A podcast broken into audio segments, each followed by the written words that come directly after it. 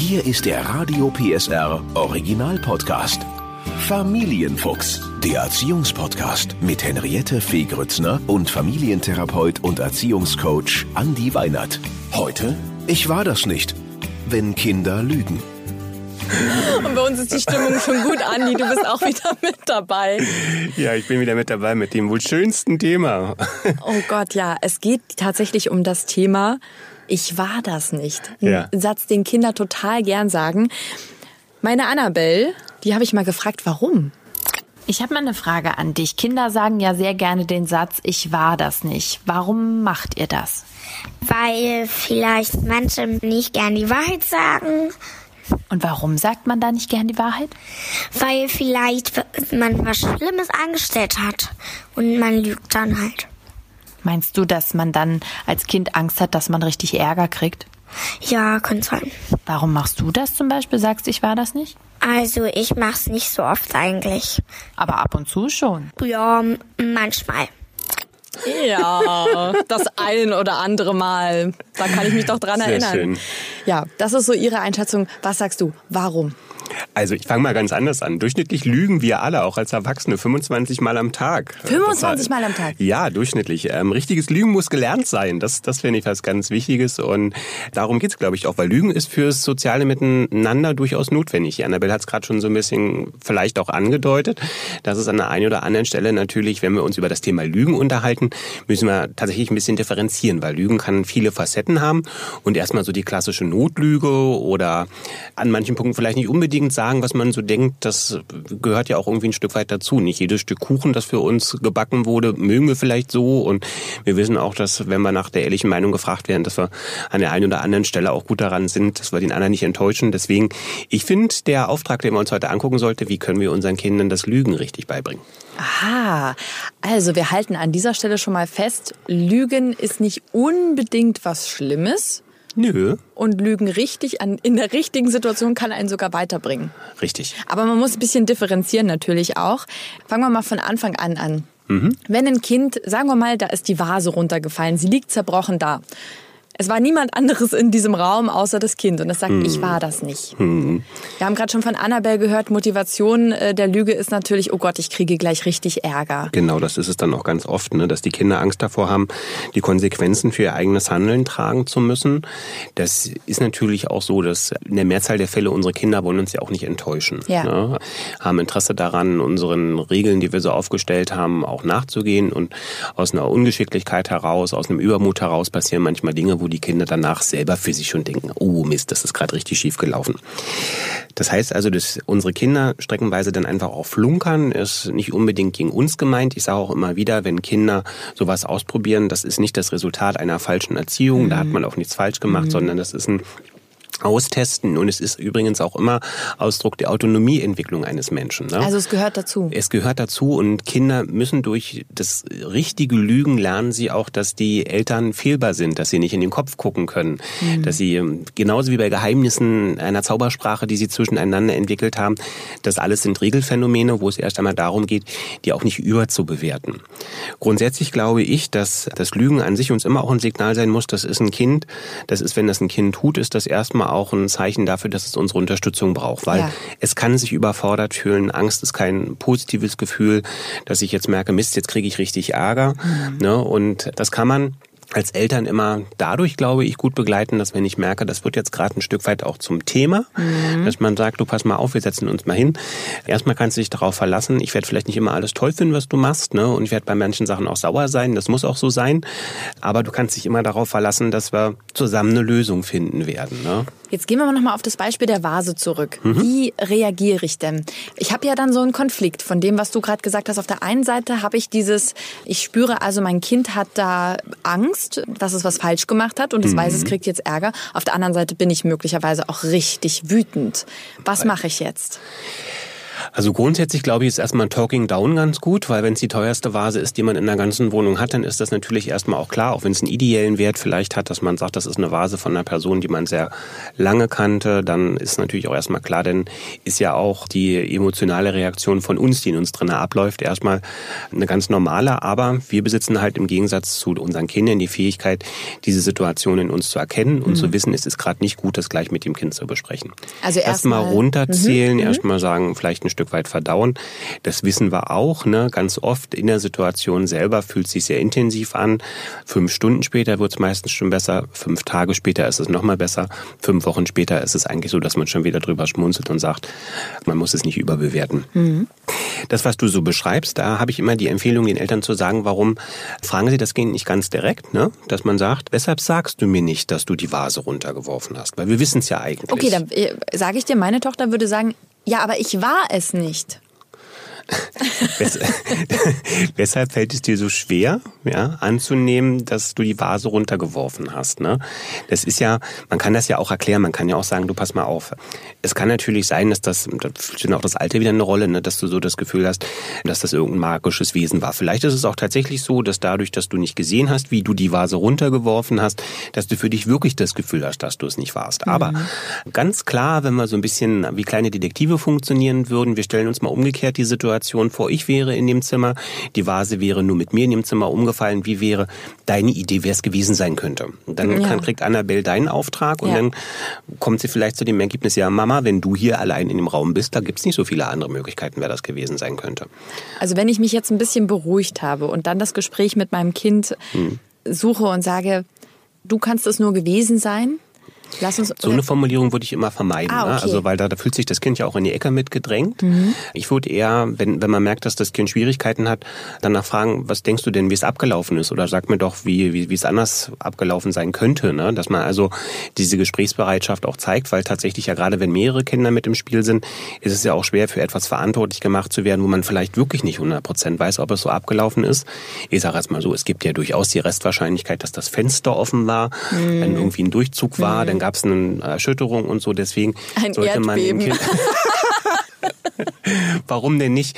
Man sollte dem Kind die Möglichkeit geben, sich da zu erklären und sollte ja. es, man sollte dafür offen sein zumindestens. Ne? Und wenn man, ich sage auch immer, also das klappt ja ganz gut. Bis zum fünften Lebensjahr ist es ja auch vom Denken der Kinder her so, dass man ja auch ähm, die Kinder, dadurch, dass sie eine bestimmte Assoziationsfähigkeiten noch nicht haben, man kann die Kinder auch immer wunderbar auf Lügenbrücken stellen. Ne? Also wenn man jetzt wirklich merkt, da flunkert jemand. Ich kenne das ja, gar nicht. Was ist das? Und diese, das ist ein Konzept, wo man also einfach sagt, um richtig talentiert lügen zu können und Lügenkontext da aufrechtzuerhalten, ist es so, muss man assoziativ denken können. Ja. Das beginnt, das wissen wir aus der Kognitionspsychologie, in der Regel so ab dem sechsten, siebten Lebensjahr. Ja. So, davor können die Kinder zwar für sich beschließen, die Unwahrheit zu sagen, mhm. sie können aber, wenn man den entsprechenden Rahmenkontext verändert, können sie wegen der fehlenden Assoziation, schaffen sie es nicht, diesen Transfer zu erbringen. Mhm. Mhm. Deswegen haben wir es bei Thaddeus öfters mal so gemacht, wenn ich so das Gefühl hatte, die Geschichte klingt ein bisschen komisch, habe ich zu ihm gesagt, du pass mal auf, wenn ich dich jetzt auf eine Lügenbrücke stellen würde und die würde zusammenfallen, wenn du lügen würdest, was würde denn passieren? Und dann ist es tatsächlich so, die Kinder können dann, weil sie diese Assoziation nicht schaffen, sagen dann tatsächlich, die Brücke fällt zusammen. Ach, das habe ich noch nie ausprobiert. Das ist ja, ja ein super die Lügen, Tipp. Die, die Lügenbrücke. Wie gesagt, funktioniert im Erwachsenenalter nicht mehr, funktioniert auch meistens dann mit sechs oder sieben nicht. Ich stelle mir gerade vor, wie ich das bei meinem Partner ausprobiere. Kann man auch mal machen. Das ist ja großartig. So. Die Lügenbrücke. Also das ist ein super Tipp von dir. Ja. Den äh, werden wir definitiv mitnehmen. Das werde ich ausprobieren und werde dir berichten, ob das klappt ich habe die Erfahrung gemacht, auch mit im Gespräch mit anderen Eltern, mhm. wenn das Kind dann nicht die Wahrheit sagt, mhm. ja, dass man dann auch so ein bisschen daran zweifelt, ob es kein Vertrauen hat. Mhm. Das muss es gar nicht. Also das kann natürlich durchaus ein Punkt sein. Dann gibt's aber auch genug andere Signale, an denen man das festmachen ja. kann. Ne? Gerade in der Autonomiebildung, also gerade wenn dann in der Pubertät an der einen oder anderen Stelle auch nicht die Eltern der erste Ansprechpartner sind für bestimmte Probleme, denke ich, sollte man das Ganze auch nicht überbewerten. Ja. Ja, Wichtig, glaube ich, ist, und das lernen ja unsere Kinder auch, ne, wenn es denn tatsächlich so ist, dass irgendwas komplett schiefgelaufen ist, mhm. ja, und das Kind hat erstmal gelogen, dass man dann auch sagt und dem Kind auch deutlich das Signal gibt, beim nächsten Mal brauchst du das nicht tun. Mhm. Ja, und das ist dann eben oft auch so, da lohnt sich auch, vielleicht nach der Situation, wenn alle wieder ein bisschen entspannter sind, zu sagen, komm, wir setzen uns nochmal hin. Ja, wichtig ist, wir können nicht nur dann unterstützen, wenn wir alle auch wissen, dass wir etwas tun, das auf der Wahrheit fußt. Ne? Und auch wenn die Wahrheit manchmal schwer ist, ähm, das ist die einzige Möglichkeit, wie man produktiv miteinander umgehen kann. Gibt viele Geschichten, die wir alle auch kennen, ne? die kann man auch mit den Kindern gemeinsam gut sich mal anschauen, dass man einfach auch merkt, eine Lüge führt zur nächsten Lüge, führt zur übernächsten Lüge und mhm. irgendwann muss man einfach auch gucken, dass man dieses ganze Konstrukt, das man sich da aufgebaut hat, dass man das überhaupt noch bedienen kann. Und das stärkt dann die Überforderung und das führt auch zu einem Entzug aus der Realität. Ja, das, und das kann man den Kindern, glaube ich, auch ganz gut erklären, ob man es jetzt an Geschichten macht. Baron Münchhausen, ne? Der Baron Münchhausen ist da eine schöne Idee. Ja. Pinocchio, der kriegt ja dann psychosomatisch Beschwerden. Also War der schon mal bei dir in Behandlung? Nee. naja, so eine lange Nase, die wird ja irgendwann auch Problem, ne? Ja, stimmt. Also Lügen generell ist nichts Schlimmes und hat auch nichts damit zu tun, dass das Vertrauen nicht stimmt. Wie kann ich trotzdem noch dafür sorgen, dass das Vertrauen gerade bei so einem Kind, das baut sich ja auch immer weiter auf, kurz mhm. bevor die Pubertät kommt und man dann ja das Gefühl hat, jetzt habe ich sie so ein bisschen verloren, jetzt sind sie so in ihrer Welt. Mhm. Wie kann ich das noch stärken? Also prinzipiell glaube ich, ist es gut, wenn man sich sowieso in diesem Themenfeld befindet, das Kind auch positiv zu bestärken. Mhm. Also man kann ja, wenn jetzt die Wahrheit irgendwie dann auch raus ist, kann man ja sagen, pass auf, ich bin jetzt erstmal voll. Ja, ich will jetzt auch erstmal für den Moment das vielleicht nicht unbedingt gleich mit dir besprechen, aber ich bin dir dankbar, dass du das gesagt hast. Ja. Ne, dass man ja. da erstmal einen positiven Verstärkungsimpuls auch setzt. Selbstbewusstsein, ganz wichtiges Thema. Viele Aspekte spielen ja auch mit einem fehlenden Selbstbewusstsein dann auch rein dass Kinder gar nicht den Mut haben, die Wahrheit zu sagen. Mhm. Das heißt also, wir können uns überlegen, wie schaffen wir es, unsere Kinder mutiger in bestimmten Situationen mhm. zu machen, Dinge auszuprobieren, zu Fehlern zu stehen. Da spielt auch wieder eine ganz wesentliche Rolle, wie gehen wir selber damit um, wenn das Kind Fehler gemacht hat, ohne dass es gelogen hat. Mhm. Ne? mhm. Wenn ich sage, da ist was schiefgelaufen, boah, war jetzt nicht toll, ähm, dann ist es natürlich auch so, dass wenn ein Kind merkt, das ist verzeihlich und ich muss mich deswegen nicht ungeliebt fühlen oder so, dass ein Kind ja gar nicht so deutlich in die Notwendigkeit von Lügen auch gebracht wird. Ne? Wenn ich immer sehr rigide, sehr harsch bin, ähm, sehr strafend unterwegs bin, dann habe ich natürlich auch den Nachteil, dass das Kind natürlich solche Tendenzen, bestimmte Dinge verheimlichen zu wollen, weil diese Konsequenzen, die kommen, sehr unangenehm für das Kind dann auch erlebt werden. Damit fördere ich natürlich sowas ein Stück weit auch. Das wäre jetzt meine Frage gewesen. Hm. Bleiben wir mal beim Thema Vase nochmal. Mhm. Ich bin sauer darüber, wenn ich das jetzt richtig verstanden habe, rätst du immer zu einem Gespräch, mhm. aber nicht zu einer Strafe. Oder würdest du sagen, das kommt auf die Situation drauf an? Das, das kommt tatsächlich auf die Situation so ein bisschen drauf an. Ne? Also wenn das jetzt, wenn wir bei der Vase bleiben, wenn es eher aus einem Geschehen herauskommt, dass das Kind übermutig war und äh, das nicht richtig abschätzen konnte, dann würde ich jetzt prinzipiell von der Strafe natürlich eher absehen oder von der negativen Konsequenz wenn man eine bestimmte Verabredung schon drei oder viermal gemacht hat, finde ich persönlich das auch nicht schlimm. Wenn man sagt, wenn das jetzt sozusagen, das haben wir jetzt zwei oder dreimal besprochen, dass das so nicht geht.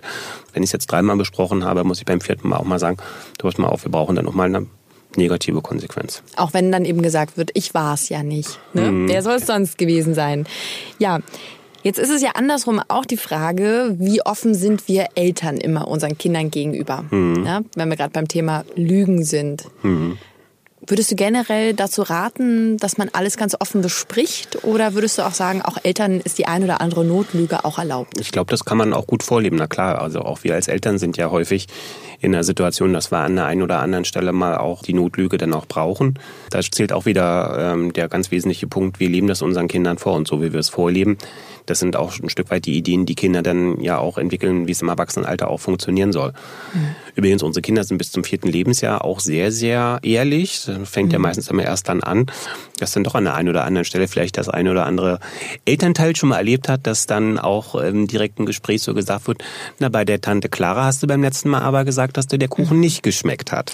Aber das verstehe ich dann auch zum Beispiel nicht. Ähm, bei uns ist das auch so, die, die Annabelle ist oft sehr, sehr ehrlich. Mhm. Und dann ist es aber wieder ganz vielen zu viel, wo man sagt, ach nee, also das hättest du jetzt nicht sagen sollen. Da sind die Kinder ja auch verunsichert. Sollen sie nun ehrlich sein oder sollen sie lügen? Das müssen die auch erstmal lernen. Ne? Wo ist jetzt diese kleine Notlüge mit, hm, der Keks schmeckt aber sehr lecker, den du gebacken hast, vielleicht ja. auch mal angebracht, um den anderen nicht zu enttäuschen. Aber das lernen die ja auch erst. Ne? Richtig, ne? das, das ist eine typische Aufgabe, die sie im sozialen Spiel auch miteinander ganz oft lernen müssen, dass sie gucken müssen, was kränkt mich. Das muss man ganz oft auch erstmal selber auch erleben. Wie ist das, wenn man sich sich viel, viel Mühe für eine bestimmte Sache gemacht hat und der andere dann ganz ehrlich sagt, nee, das schmeckt mir nicht oder nee, das gefällt mir nicht.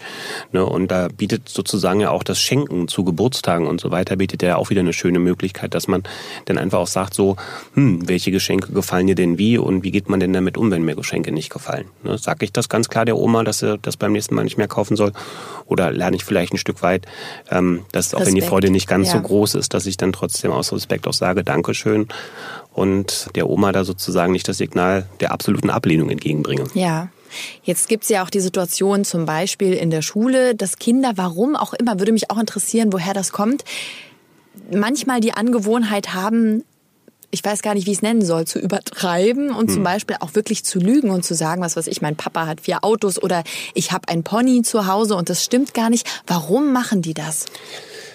Das kann unterschiedlichste Ursachen haben. Ne? Also einmal, das Thema Selbstwert hatten wir ja gerade schon. Unter Umständen merke ich bei mir zu Hause laufen Dinge, die ich als problematisch empfinde und die will ich einmal ein Stück weit auch ausblenden. Mhm. Ja, vielleicht ist es auch so, dass Lügen entspricht ja manchmal auch bestimmten Wünschen. Ne? Also mhm. manche Lügen entstehen ja auch einfach dadurch, dass ich weiß, ich hätte es mir anders gewünscht und deswegen greife ich zu der Lüge. Das heißt also auch da so eine Fantasiewelt zu erzeugen. Das macht immer Sinn, das mit dem, mit dem Kind genau an dem Punkt zu besprechen ne? und dem Kind auch zu vermitteln. Es geht nicht um bestimmte Statussymbole, die, die mhm. uns auszeichnen, sondern es sind immer Charaktereigenschaften, die uns einmalig machen. Und auch wenn es eine Idee ist, dass du sagst, es wäre viel schöner, wenn dein Papa oder deine Mama einen bestimmten Beruf haben oder fünf Autos fahren oder so, das alles ist im Leben nicht wirklich wichtig. Ne?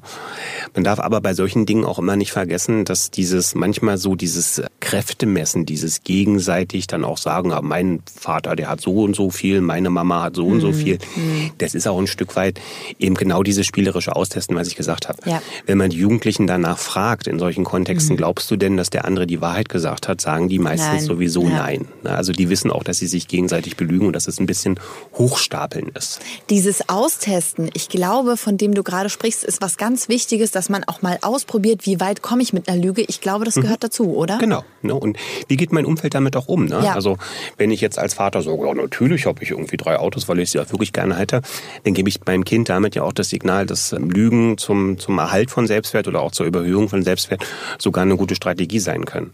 Wenn ich sage, du pass auf, finde ich zwar ganz super, ähm, mhm. aber ich brauche gar keine drei Autos, so, wenn ich sowas dann mal mitbekomme, dann kann ich dem Kind ja auch wieder vermitteln, was wirklich wesentlich ist. Ne? Und ich, ich habe auch das Gefühl, dass man als Eltern aber das ist mein persönliches Gefühl, manchmal auch akzeptieren muss, dass das Kind auch Geheimnisse haben darf. Wenn ja, ich das merke, das wir haben neulich eine Situation gehabt, wo ich mir gedacht habe, das stimmt nicht da will mir jemand was nicht erzählen, also die Annabelle, aber das ist okay. Und dann auch mal zu sagen, ich lasse das auch. Ich bohre jetzt nicht nach, ist das die Wahrheit oder nicht, sondern ich lasse es auch mal gut sein. Und es darf, so ein Kind darf auch ein Geheimnis haben. Richtig, finde ich eine ganz wichtige Geschichte, auch weil zu einer gesunden Erziehung mit dazu zählt, dass man dem Kind auch das Gefühl gibt, ab, gerade ab einem bestimmten Alter, dass Intimität auch ein wichtiger zu respektierender Faktor ist. Ja. Jedes Geheimnis meines Kindes muss ich nicht erfragen. Und gerade wenn die Kinder älter werden, ich will vielleicht auch nicht jede Antwort zu jedem Geheimnis immer wissen. Ja, also man ja. sollte dann, wenn man bestimmte Dinge rausbekommen möchte, sich auch mal klar machen, vielleicht auch am Startpunkt, wenn ich auf die Suche gehe, zu sagen, wie gehe ich dann mit der Antwort um. Richtig. Ja. Ach. Also, abschließend, Lügen Notlügen sind okay, solange man danach nicht aussieht wie Pinocchio mhm. und zu dir in die Praxis muss, weil man nicht mehr rauskommt ja. und die Nase immer länger wird. Aber es gehört genau dazu. Wichtig sind aber auch, wie bei vielen anderen Themen, immer wieder Gespräche, miteinander reden, sich austauschen. Und vorleben. Das und vorleben. Ja, dann auch wir Erwachsenen haben das ein oder andere Geheimnis und die ein oder andere Notlüge. 25 Mal am Tag.